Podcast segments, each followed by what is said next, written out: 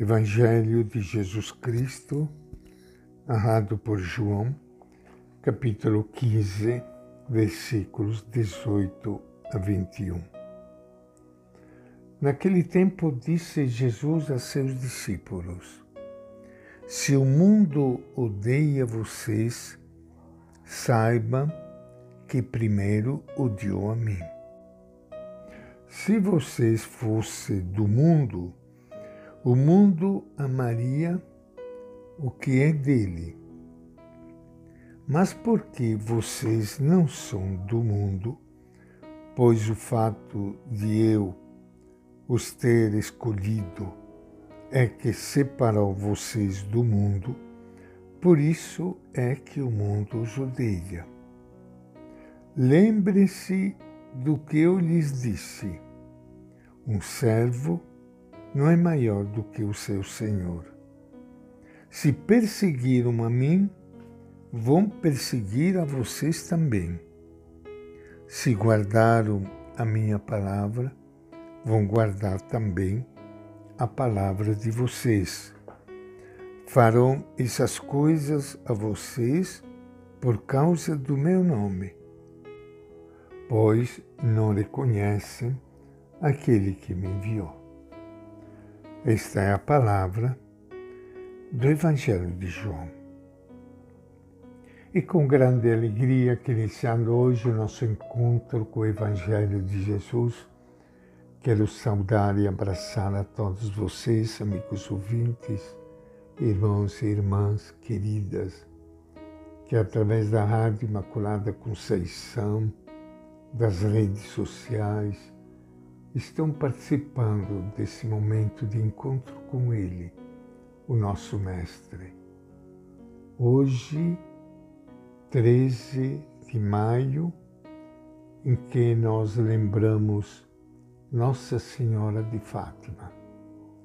Pedimos a Deus que Maria, Mãe de Jesus, seja sempre um exemplo um modelo de fé, de amor, de solidariedade para todos nós, de fidelidade a Jesus, como ela sempre foi fiel. Que Nossa Senhora de Fátima abençoe e proteja a todos vocês, meus irmãos e irmãs, que estão me ouvindo neste momento. Na leitura do Evangelho de João, nós percebemos como Jesus nunca ocultou a dura realidade de perseguição que seus discípulos haveriam de enfrentar. Nem deveria ser novidade para eles que na convivência com o Mestre percebiam que ele era acolhido pelas multidões, mas também rechaçado, sobretudo pelo grupo dirigente, ontem e hoje. Por que os discípulos serão perseguidos? Porque não pertence ao mundo da injustiça, da opressão, da desigualdade.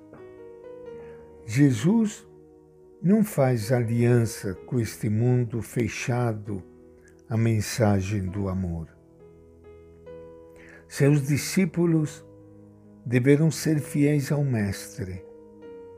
Por isso sabe que a rejeição os aguarda, já que um servo não é maior do que o seu senhor. Mas não fiquem desanimados. Nem tudo é tempestade na vida desses missionários, pois, do mesmo modo que eles ouviram e acolheram a palavra de Jesus, outros darão crédito as palavras de seus discípulos. Os que lutam pela justiça muitas vezes sentem-se confusos e derrotados. O poder da injustiça se mostra incrivelmente mais forte, todo-poderoso. Parece ser loucura enfrentar uma sociedade injusta que o Evangelho de João chama de mundo. O que fazer? Antes de tudo, tomar consciência de que isso já aconteceu com Jesus. Jesus mesmo disse: Se o mundo odiar vocês, saibam que primeiro odiou a mim.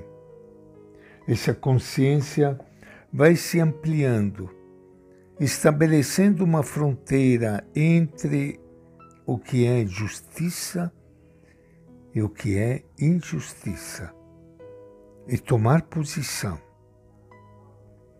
Jesus diz a seus amigos: tomem cuidado, pois se a sociedade injusta não incomoda vocês, é sinal de que vocês estão comprometidos com ela.